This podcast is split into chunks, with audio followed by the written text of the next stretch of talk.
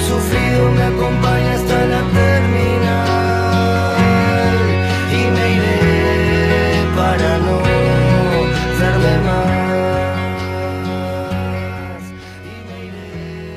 Bueno, para los que nos están escuchando, nos siguen escuchando en vivo y no están escuchando la versión grabada de nosotros mismos. Después vamos a hablar acerca del universo espejado. Eh, lo voy a anotar porque es algo que aprendí durante el solsticio de verano y me llamó mucho la atención y me parece que está muy bien.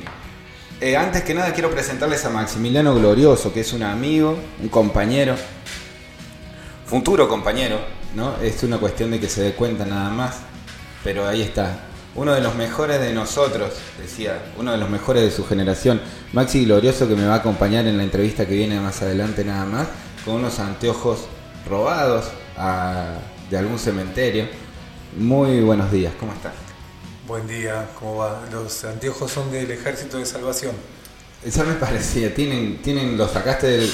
Contale a la audiencia cordobesa que no, que no vive eh, la experiencia del Ejército de Salvación. ¿Qué es el Ejército de Salvación? En realidad estos los compré en el Emaús. Emaús es, es como algo todavía peor que el Ejército de Salvación. El Ejército de Salvación es eh, algo relacionado a la iglesia, donde la gente dona, dona ropa, muebles, y ellos después los venden a precios muy económicos. El Emaús vendría a ser como Una gitaneada, sí sería. una gitaneada, como una feria americana católica, cristiana, donde ayudan al prójimo a través de la venta de, bueno, de anteojos en este caso, ropas que también compro, eh, los joggings agujereados que tengo son Ah, de- sos, sos de, presen- de, de- de avanzar, de estar ahí seguido. eh, miércoles y sábado eh, hay una fila, abre a las 8 y ya 8 menos cuarto estamos ahí para agarrar las cosas. Vos con toda tu prole. Sí, sí, ahí se viste mi compañera es- y los chicos antes de ir a la escuela ahí vamos como buscando Bueno. lo mejor que haya, 5 pesos cada remera. Eso es mejor que regentear los talleres clandestinos que Eh, solías regentear. Mejor, mejor que regentear los, los talleres clandestinos. Yo hago una pequeña cosita con, con respecto a los talleres clandestinos. Eh, tuve una situación muy fea viviendo eh, con los talleres clandestinos. Entonces, a partir de ahí uno tiene que fijarse la, la ropa y la marca que, que compra, a quién está beneficiando cuando compras una ropa de, de marca, que realmente este, detrás de esa marca hay cientos y cientos de horas de, de trabajo en negro y clandestino relacionado con la inmigración también, ¿no? Uf, sí, tal cual. Bueno, un poco tu recorrido es ese, ¿no? Ya lo tenemos en línea a Isaac Castro. Estás emocionado. Estoy contento, sí. Estás emocionado. Ahora enseguida lo vamos a mostrar también, así lo podés ver. Eh, ¿Por dónde lo presentamos? ¿No? Por donde quiera. Yo eh, estoy acá en, en el Nono, en la Villa Las Rosas y una felicidad absoluta de estar en Tierra de las Pelotas. Muy bien. Isaac, muy buenos días. ¿Qué tal? Eh, brevemente presentarte es el autor de Alejandro Sokol el Cazador, que es un... Bueno, todos saben quién es Alejandro Sokol. Es el autor de la biografía de Alejandro Sokol, que se llama El Cazador, que es una publicación de revista sudestada y para la cual hemos... Lo hemos convocado para contarnos un poco acerca de eso, sobre todo porque para todos nosotros los que hemos hecho pie en Tras la Sierra, las pelotas, Alejandro Sokol nos ha acompañado durante gran parte de nuestra juventud, ahora que ya no somos tan jóvenes. Bueno, vamos a probarlo, a ver. ¿Cómo estás, Isaac? Buenos días. Hola, buenos días. ¿Se escucha? Se escucha perfecto. Se escucha perfecto. ¿Cómo estás? Un gusto. Escúchame, ¿sabés que ahí veo, Sí. veo que veo que no se me ve nada? ¿Querés que ahí conseguí un velador? ¿Querés que lo ponga a ver si se ve un poco más? Dale. Como vos te sientas más cómodo, si te sentís más cómodo sin que te vean Pará, mucho pará que la cara. ponemos. Así no, así no parece que estoy tan clandestino. Pará, pará. Dale, dale. Bueno, mientras esperamos que Isaac acomode el velador o, o el círculo de luz, podemos decirlo Sí. también, o se prepara en el estudio, eh, contanos un poco qué, quién es Alejandro Sokol. ¿Quién es Alejandro Sokol? Bueno, cantante eh, de las pelotas, eh, del vuelto, un integrante del primer sumo, el sumo que nace acá a, a un par de kilómetros, y un tipo que, que emociona en la vida. Ahí estamos con Isaac, que, que se hizo la luz. Ahí está. Eh, Ahora sí. Ahora sí. bueno, te, cuento un poco. Ayer me llegó, me llegó la gacetilla del libro y nosotros somos un proyecto de comunicación audiovisual que se llama audiovisual, no, es en realidad sonoro casi todo, eh, que se llama Come Chingones. Lo hacemos es una radio online que también es una revista digital que la hacemos desde Villa de las Rosas eh, en el valle de Tras la Sierra. Eh, un amigo en común que tenemos me manda la gacetilla porque sabe un poco de la historia de las pelotas por la zona y todo. Y también porque, bueno, todos estos temas son los que me interesan, sobre todo los perfiles, las biografías, son temas que nos llaman mucho la atención porque me parece que hay que ir a, a rescatar literariamente, literariamente todos estos personajes, ¿no?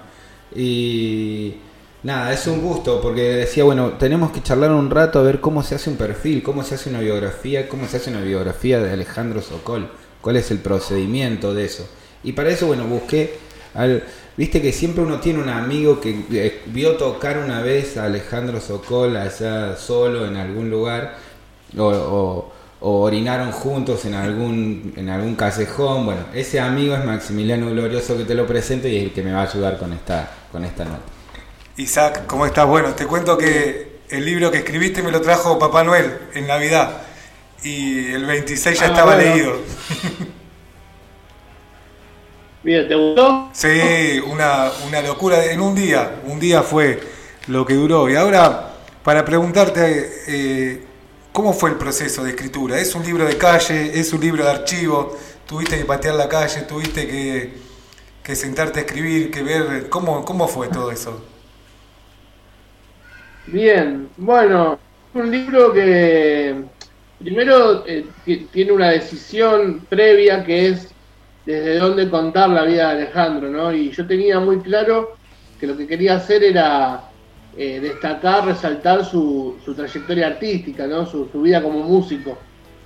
Por eso sabía de entrada que yo quería empezar a contar eh, más que su derrotero personal, ¿no? La típica construcción biográfica, yo quería que arranque un sumo directamente, porque eh, de alguna manera también quería respetar ese deseo de Alejandro de, que se hable de, él arriba de los escenarios.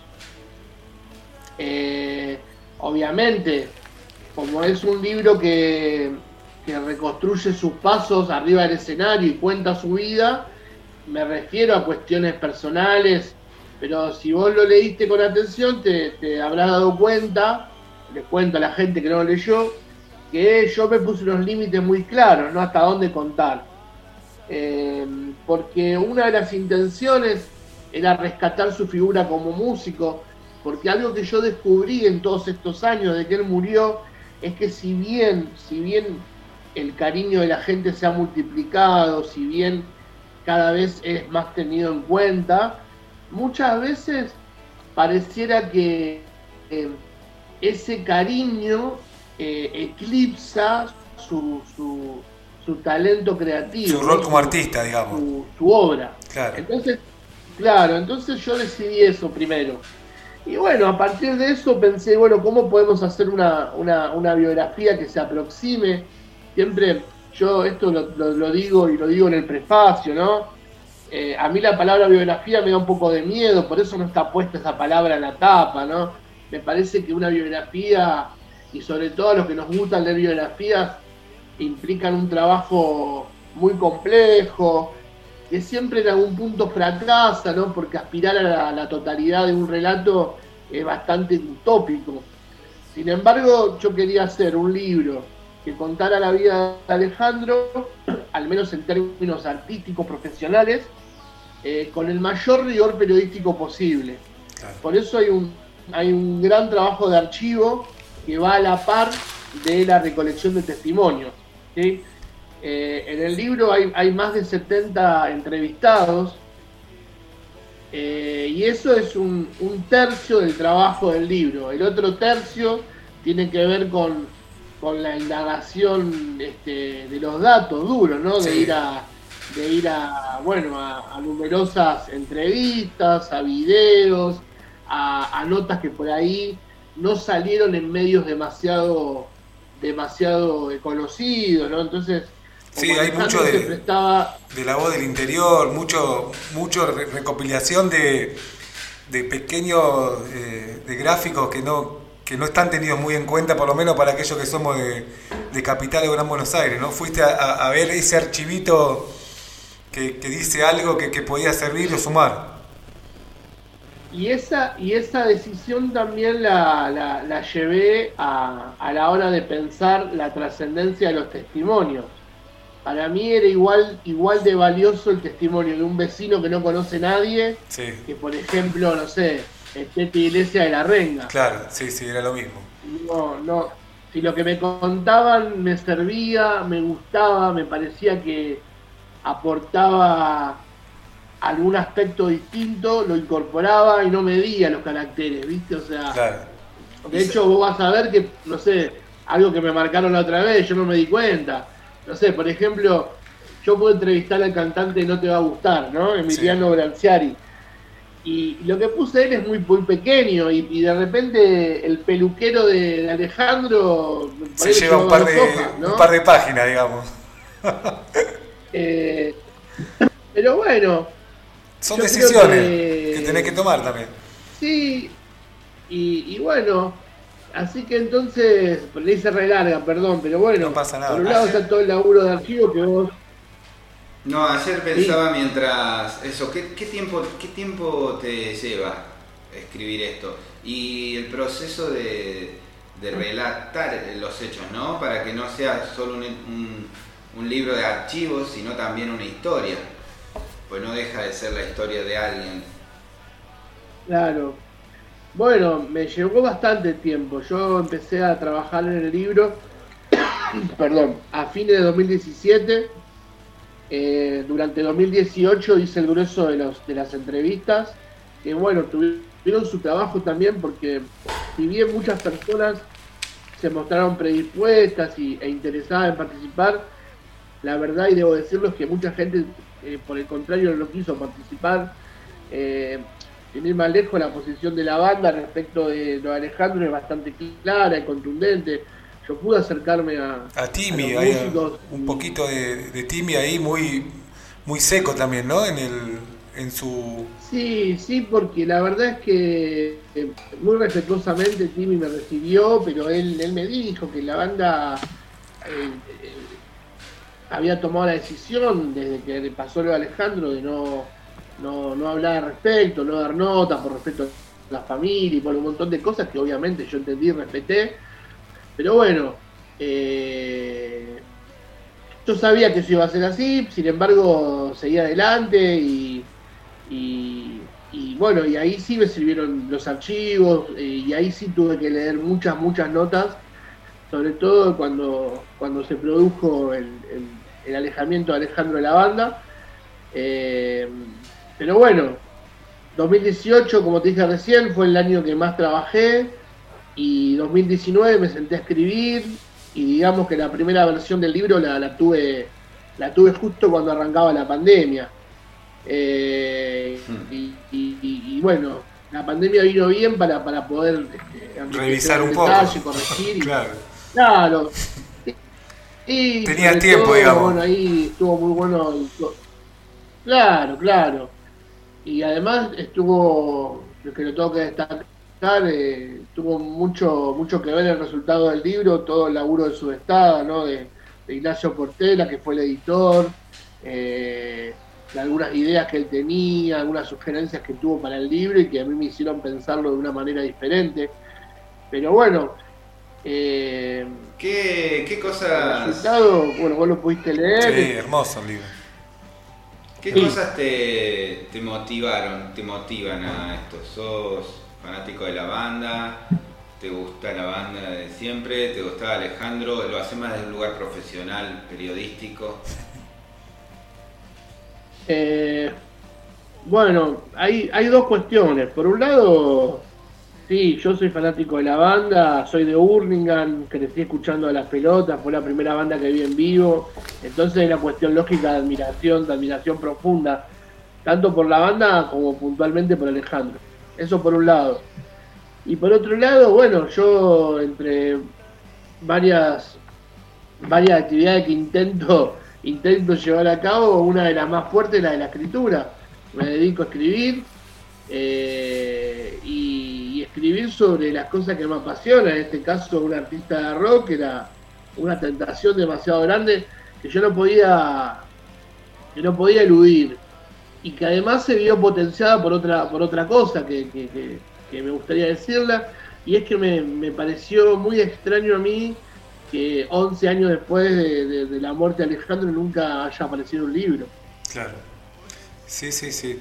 Eh, Isaac, es, es un libro maravilloso que se lee así, con que te va dejando sensaciones mientras lo vas leyendo. Por momentos te estás riendo, por momentos estás triste, por momentos estás como eufórico, por momentos, ¿no? Un poco lo que eran los recitales de las pelotas de los 90. Eh, ¿no? Que vos ibas y no sabías esos arpegios, esos Condom Club, ¿no? Que uno iba. ¿Cómo era, así contanos, eh, esos, para los que no saben, los 90, ir a ver un recital de las pelotas, a esos sucuchos que te iba de día, que empezaba re tarde y te ibas de día y, Alejandro brillaba siempre ahí, ¿no? Eh, yo recuerdo estar en la Estrella Maldonado y Alejandro estar vendiendo la- las remeras en el baño y vos le decías, loco, terminame, dejame terminar de mear y afuera charlamos. Y te dejaba terminar de mear y afuera te ponía a tomar una birra con vos. Una cosa de loco, ¿no? Y era uno más que, que hasta te daban ganas de, de prestarle guita para la birra, ¿viste? ¿Cómo eran esos 90 y esos recitales y esa resistencia? Claro. Y bueno, hay que, hay que, tenemos que poner un poco en contexto lo que significó el rock en los 90 y lo que fue el rock para la juventud en los 90, ¿no? Un- Una década eh, donde los chicos, los chicos nosotros, los que éramos un poco más jóvenes, eh, vos también, eh, estábamos muy vapuleados, no teníamos demasiados lugares representativos, no había demasiada perspectiva de nada. Entonces la música ocupaba un rol protagónico, ¿no? Y en ese contexto y, en es- y bajo esas circunstancias, eh, el rock tenía un significado muy potente, muy fuerte. Y participar de esas ceremonias de rock tenía que ver con una cuestión no solamente de, de resistencia, digamos, ¿no? sino como de, De encuentro, de- de digamos. escape Claro, de escape. de encuentro. escape, de encuentro, y eran encuentros celebratorios. Y puntualmente esa música, esa música que, que se tocaba en esos lugares que vos describiste también, eh, eh, tenía esa característica, que no era una música esencialmente festiva. Era una música que alternaba climas, eran, eran letras fuertes, potentes, eh, por- sin ánimo de polemizar. No era, no era que íbamos a escuchar canciones de cumbia Sí, a, sí, a sí, bailar, ¿no? Eran canciones que, que tenían mucho vínculo con la realidad, que contaban situaciones De una búsqueda concretas, reconocibles. Y, tal cual. Y, y- y si lo pensás así, también podés llegar a entender por qué Alejandro, como otros también otros músicos, pero en el caso de Alejandro más al extremo, practicaba ese vínculo horizontal con el público, ¿no? Eh, que es uno de los síntomas del rock de los 90, proponer un, un trato, un trato simétrico con el asistente, ¿no? El artista de rock no es más que el que lo está viendo y que el que uno esté arriba y otro esté abajo es una cuestión circunstancial. Eso Era como eso que- podríamos rastrear los sistemas. que lo admiraba, pero con cierta. No le mostraba la admiración a Alejandro. No lo admiraba, pero no, no se lo demostrabas en ningún momento. Y eso Claro. era porque era él, así. Claro, claro, claro. Era un tipo que, bueno, eh, era, era, era igual que vos y solamente esa hora y media que se subía al escenario cantaba, y, pero la, la devoción era diferente, no, no era, Claro. rompía con ese estereotipo de estrella de rock que nosotros por ahí eh, teníamos más incorporado en el inconsciente, ¿no? Sí, del, del- del que, De la el limusina. de anteojos que no te saluda. Sí. Claro, Sí, lo- ¿viste? lo- los 80. que va con. Claro, eso no era así en los 90, Alejandro no era así. Isaac, te cuento una. como. Eh, a ver qué te parece. Estábamos, tocaban las pelotas, los auténticos cadentes, todos un recital en el, del circuito KDT, ¿viste?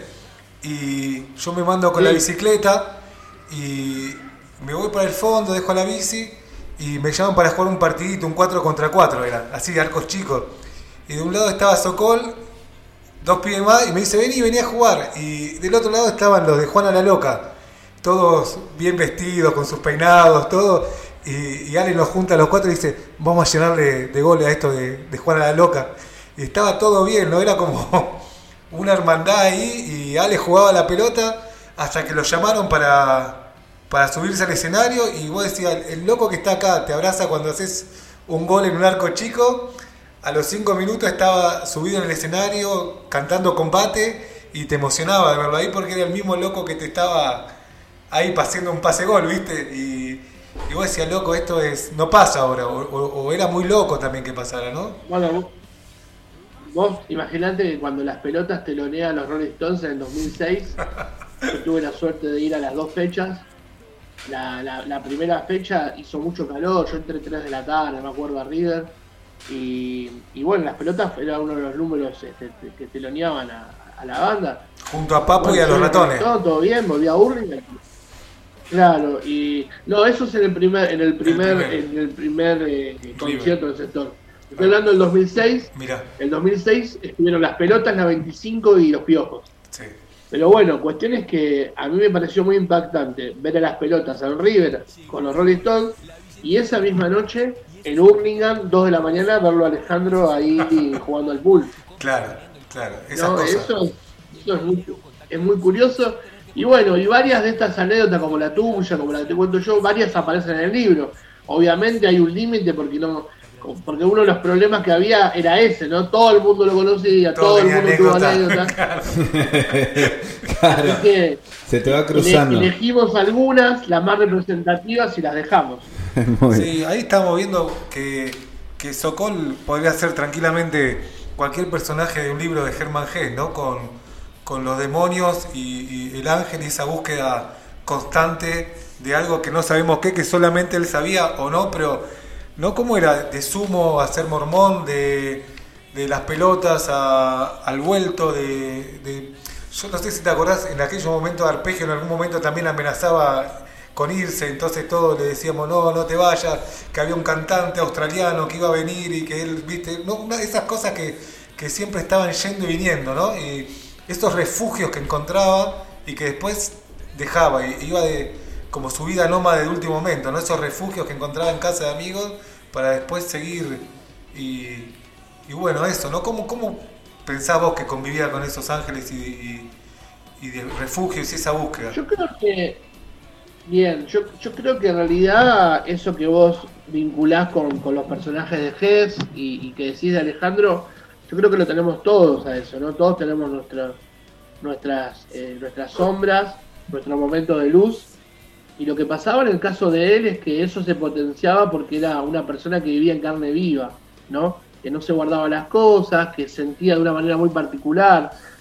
Algo que me dijo su compañero de banda, Sebastián Tecladista de las pelotas, que a mí me gustó mucho, me dijo, Alejandro era como un acelerador de partículas, ¿no? Todo lo que era triste en él era más triste, todo lo que era potente en él era más potente. Y me parece que, bueno, eso sintetiza un poco su vida. Eh, yo creo que todos tenemos momentos de debilidad eh, y, y- y cada uno trata de, de llevarlo lo mejor que puede, ¿no? En el caso de él ocurrían dos cosas. Uno, que era una persona pública, y dos, esto que te dije recién, era extremadamente sensible, Claro. ¿no? Era un artista. Entonces eso se amplifica, se amplifica y lamentablemente se amplificó tanto que, que, bueno, en un momento esa alternancia se volvió temeraria, ¿no? Temeraria y tal vez incontrolable. Sí, esto que, que, que- vos marcás un poco en el libro, la cantidad de accidentes de, de auto, ¿no? de moto, de, siempre salir con una sonrisa, de, situaciones extremas, ¿no? Eh, ni llevarlas a las situaciones de la noche, ¿no? donde también se hace extremo todo y, y él saliendo siempre como puede, ¿no? Esto de, de que estar como a flor de piel todos los sentimientos, ¿no? Claro, claro, claro. Bueno, salvando la distancia, un poco, viste, también se lo puede pensar como, como, como, como a Diego, ¿no? A- Claro. A, Maradona. Justamente Eh, algo, algo de eso veníamos también charlando, ¿no? Hace un, hace, en esto, en esto de anoche pensábamos, bueno, ¿qué, qué- quién era eh, este personaje y qué hacemos con los personajes? Justo hoy, cuando ustedes hablaban de los 90, ustedes que son mucho más grandes que yo, aparentemente, Eh, hablábamos de que un día como un 6 de febrero terminó la convertibilidad, ¿no? Se, se murió la- la- en el 2002. Eh, y yo trataba de hacer como una breve síntesis hace un rato de que lo que, lo que implicaron los 90, ¿no? Lo que implicaron los 90 como para toda nuestra generación, ¿no? De, de, de, por- Cris Morena, eh, Susana Jiménez, los Ferrari, la televisión por cable, el teléfono fijo y toda, toda esa parafernalia de progresista así de, del- de- y la y la vuelta a la tierra de cómo andaban apareciendo estas bandas y esta gente que decía no pará pará que la vida real va por otro lado Eh, la, eh, la pandemia el presente como que nos ha encontrado medio en una situación similar. Eh, vos ves un socol dando vueltas por ahí ves gente diciendo no che che che pará que la vida real va por otro lado está vinculada a la música o está vinculada más a no sé a las terapias holísticas a otra cosa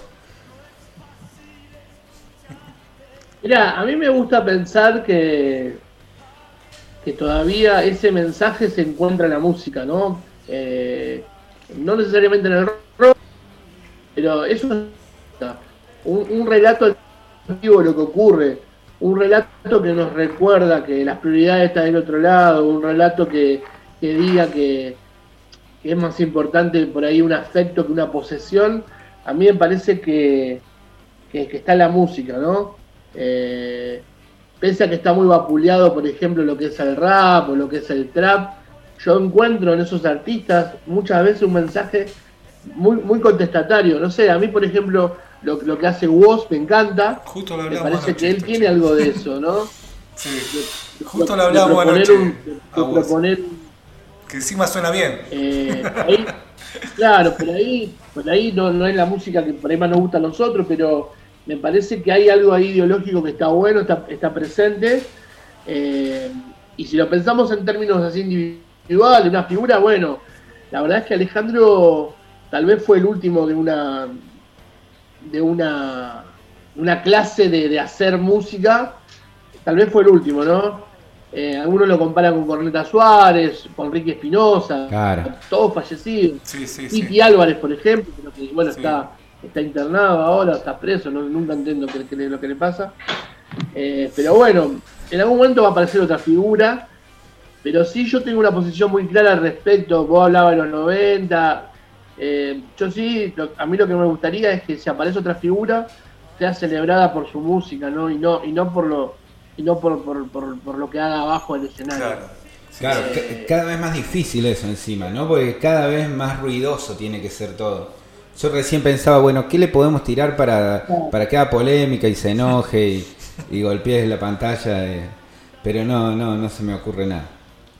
Isaac, volvemos al libro. Una, una- no queremos podrirla, ¿viste? Estamos. Claro, Eh, eh. Isaac, en el libro ahí planteas vos como, no sé si sería una escritura espejo, pero hay algo ahí con los divididos, ¿no? De ida y vuelta, que uno que, que conoce un poco la historia, a grandes rasgos, siempre se dice, Dividido se quedó con, con la virtuosidad y la pelota con el alma, con, ¿no? Eso circuló siempre desde los primeros momentos, que, que Moyo toca mejor la guitarra, que... eh, pero hay cierta escritura espejo, ¿no? Ahí en, en comparación en, en el libro, que es un poco lo que nos pasó a todos, ¿no? Eh, sí, yo, yo eso en el libro lo planteo, pero en términos más que, compo- más, más que competitivos, lo, lo, lo, lo- lo sugiero como, como un mérito. ¿Qué quiero decir con esto? Eh, lo dice el propio Germán en una nota. Es excepcional, terriblemente excepcional lo que pasó con lo que pasó con Divididos y las pelotas, ¿no? Claro. Nunca en la historia de la música dos bandas que salen de una que se disuelve alcanzan el éxito. Nunca. Claro.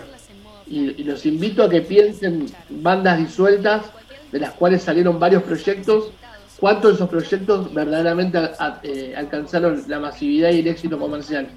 Entonces, me parece que ponerlas en, en paralelo en el libro enaltece el trabajo de, ambas bandas, Claro. ¿no? porque cada uno con su búsqueda, cada uno con su librito, a sus tiempos y bajo sus propias condiciones, lograron el éxito. Lograron, claro que sí. con, como dijiste vos, diferentes tiempos totales. Eh, se hace, dividido se hace masivo casi al, al toque y las pelotas en su búsqueda, en su independencia, casi 20 años después, más o menos. A mí me parece que eso, eso está, está bueno porque fueron decisiones, ¿no? Y además ellos mismos hablan constantemente de divididos. Eh, entonces me parecía lógico ponerlo y aparte era una cuestión también bastante obvia que Claro, eh, son bandas que surgen del mismo lugar, ¿no? Entonces está bien que estén emparentados porque en el caso de dividirse las pelotas se les suma otros componentes. No solamente surgen de la misma banda, sino que son amigos del barrio, claro. De toda la vida. ¿no? Comparten entornos, comparten público. Claro. La misma gente que iba a ver a Divididos es la gente que iba a ver a las pelotas. Claro. ¿sí? Lo, que, bueno, lo que pasa es que, como vos dijiste, Divididos rápidamente, en el año 91, ellos hacen 13, o- 13 estadios de obras. Claro, sí, sí, sí, me acuerdo perfectamente. ¿No? Isaac, una pregunta, sí. eh, ¿Cómo, cuando nosotros nos juntamos con los pibes, no hay alguna vez que, que digamos, menos mal que estuvo Sumo, ¿no? En la Argentina, menos mal que vino Luca. ¿Cómo, cómo pensás vos eso de que, que Sumo irrumpió en, en- en la música argentina y cómo fue? Son dos preguntas. Y el primer Sumo ese con Sokol, con Stephanie, con, con Germán, todos jóvenes y Luca volando, volándoles la cabeza a todos. ¿Cómo? Ahí arranca un poco, ¿no? El- la génesis. ¿Qué, qué pensás de esa Creo época? ¿Cómo, cómo lo, lo de? Sumo. Sí. Bueno, eh, basta, basta con, con comparar las grabaciones de la época, ¿no? Vos escuchás Vasos y Besos de los, de los abuelos, por ejemplo, o escuchás, escuchás Virus, eh, o escuchás el primero de Soda, y escuchás Corpiños en la madrugada, y, y- y- e inmediatamente te das cuenta que hay otra propuesta, hay Es otra otra, densidad, hay otra búsqueda, este, hay algo sucio ahí, eh, y eso esconde, esconde, que esto me parece lo más valioso del sumo, esconde un posicionamiento ideológico muy particular, ¿no? Anticonsumo, antidivismo, este, en contra de la frivolidad de la época. eh, que bueno, eso tiene que ver también con, con- con toda la escuela punk de Luca, del- de, la, de hacerlo vos mismo, ¿no? Sí. Eh, y la verdad que si vos pones en contraste lo que hacía Sumo en esos años, aún con tres cuartos de sus integrantes sin saber tocar instrumentos, Claro. demuestra, demuestra dos cosas. La primera es que el arte solamente tiene que ver con transmitir emociones y que la erudición académica está en un segundo plano. Claro, totalmente de acuerdo. E- Eso sería el rock, digamos. ¿Viste? A mí me encanta hablar, me encantan los músicos que tocan bien, pero ¿cuántos músicos que tocan bien no te transmiten nada? Tal cual, tal cual. Claro. Ahí estamos de acuerdo. Hay, mucho- hay muchísimo de eso. Che, Isaac, bueno, muchísimas gracias. ¿Cómo va la venta del libro? ¿Cómo se da con eso? ¿Vas a hacer presentaciones? ¿Tenés pensado venirte para Tras la Sierra en algún momento? Eh, mirá, el libro por suerte viene bien, se está, se está moviendo, al menos está, está circulando, la, por ahora las, la recepción es, es positiva, ¿no? Eh, así que estamos muy contentos. Época, época compleja, Eh, sobre ¿no? Muy complicado con libros Sí, impresos muy. y todo. muy- Sí, bueno, es una, bueno, sacar un libro y aparte un libro de estas características, con ese papel, con ese peso, con, con la producción que tiene, porque bueno, vos lo habrás leído, la foto de tapa de Sergio Sí. Goya, Hermoso. Eh, la foto de interiores es un fotógrafo cordobés. eh, Gabriel Orges, ¿no? Eh, que es, es, es- es de ahí de Córdoba. Fotos, muchas fotos inéditas. Eh, es una locura también de su estado animarse a hacer un libro así. Claro y que la sí. garantía de nada, porque si bien eh, hay una repercusión inmediata porque es una persona conocida, eso no garantiza que, que Bueno, su, libro, Sudestada ¿no? como, Sudestada como proyecto editorial tiene un poco que ver con eso también, ¿no? Su existencia hace a como otro montón, ¿no? De proyectos así también. Eh, prioritario esto de dejar registro, de dónde está la vida real. Claro, claro, claro. Bueno, entonces, eh, en ese sentido, estamos muy contentos con el libro, están dando bien. Y la verdad que estamos especulando con, con la situación y el contexto de la pandemia. Eh, Que la gente va a leer. alguna- cuando tengamos una certeza, se va a organizar una presentación oficial que todavía no la tuvo. Y me encantaría ir a Córdoba a hacer una allá. eh, lo amerita por, bueno, por el vínculo de Alejandro con la provincia. Eh, y así que estamos ahí atentos. qué Bueno, es época, es época de, época de temporada, hay mucha gente dando vuelta, no sé cuánto tiempo más vamos a poder dar vuelta, pero en una de esas se te se prende. Una más para Sí, cerrar, Isaac, eh, Lo tengo muy ¿cómo? emocionado, Sí, Maxi, yo estoy muy contento, soy fanático de las pelotas, de nada, eh, leí el libro de un tirón y me encantó y es... Hoy estamos con Alvarito, que es el otro loco que estamos acá, y estamos con mi familia, y lo íbamos a ir a visitar a Sokol, pero bueno, justo acá nos avisó el cordobés que estabas vos, y, y los quedamos y de acá nos iremos para, para allá a dejarle algún regalito al Ale. Eh, Bueno. Esta pregunta es más personal, Isaac, para vos. ¿Cómo, ¿Cómo es vivir de la escritura hoy en la Argentina? Vimos que tenés publicadas obras de teatro, poesía, el libro este, sos docente de la facultad, leí eh, comentarios de estudiantes tuyas que decías que eras un gran profesor. Eh, ¿Cómo es vivir así en la Argentina de hoy de la escritura? ¿no? Es decir, me imagino que no es fácil, pero bueno. Mirá, eh, la- la- para empezar hay que decir algo. En Argentina nadie, nadie vive la escritura. Nadie. Nadie. eh, me, me atrevo a decir que debe haber un puñado de 20, 20 personas que pueden vivir de, de la escritura. Y te lo puedo decir con, con absoluto conocimiento de causa, no solamente por dedicarme a escribir, sino porque algo que yo hago en paralelo y una de mis principales tareas es la de la gestión cultural. Yo trabajo en ferias de libros nacionales, provinciales, tengo contacto con muchos autores consagradísimos que uno dice, bueno, este tipo La va a pegar, es buenísimo, claro. Y son, y son personas que por ahí vos los ves comiendo con Mirta Legrand, pero no viven de los libros que venden. Eh, es muy difícil, vos sabés que la- el, el nivel de lectura de Argentina es muy bajo, hay un promedio de, se lee un promedio de un libro por habitante por año, Eh, entonces es muy difícil. La mayoría de los que nos gusta esto, que, hacemos esto, tenemos que recurrir a, otros trabajos alternativos eh, que, permitan eh, que nos permitan llevar a cabo esta tarea, ¿no? Yo tengo la suerte de hace muchos años de, que me publiquen, pero eso no, no se traduce en materia económica. Yo Claro. algo de dinero gano, pero no, no, no podría vivir de eso. Sí, peleándola como todo, Entonces, digamos.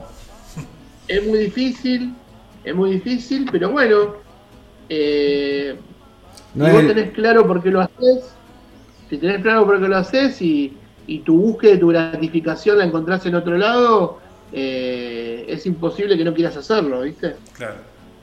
Buenísimo, bueno, estuvimos en conversación vía Zoom con Isaac Castro, ¿no? Autor de El Cazador. Eh, no es biografía, es un perfil, es la historia, es algunos textos sobre la vida de Alejandro Sokol. ¿Cómo lo definís?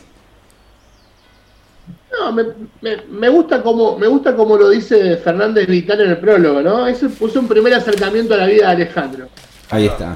Perfecto. Bueno, Muchas gracias, ¿eh? Muy emocionado de conocerte así. Además, ya te conocí por lo que escribiste en el libro. Eh, es un libro que yo a veces lo ya lo leí de un tirón y a veces lo agarro y donde lo donde lo abro me pongo a leer y siempre siempre garpa. Eh, la verdad que una emoción muy grande tenerte y bueno felicitaciones por esta obra que, que llevaste adelante en estos en estos años. La verdad que muy agradecido también de charlar con vos. Bueno, yo le agradezco a ustedes por el interés y bueno, ojalá que un día nos podamos ir. Seguro que sí. Nos comemos ahí un, un asadito, alguna Sí, cosa. claro que sí. Ah, asado no. Asado no, pero Pero casi. Un abrazo gigante, Isaac. Muchas Eh, gracias. Estamos a punto de perderte, no sé si todavía estás ahí. Sí, creo que sí, no, más o menos. Bueno, se tildó la imagen de Isaac Castro. Eh, lindo, ¿no? Eh, una masa. Vamos por un temita de las pelotas ahora. Sí, para- obviamente, está sonando de fondo y sonó todo el tiempo.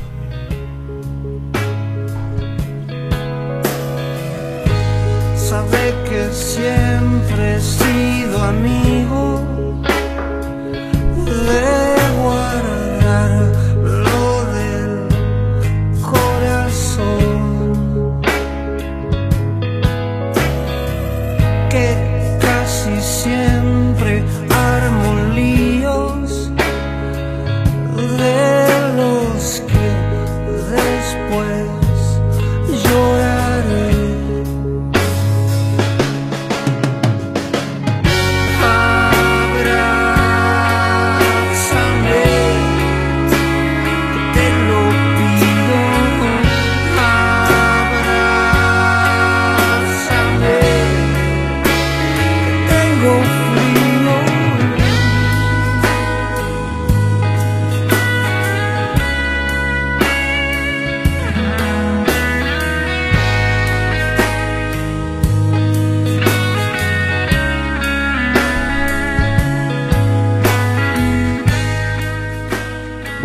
hizo tarde, pero arrancamos tarde también.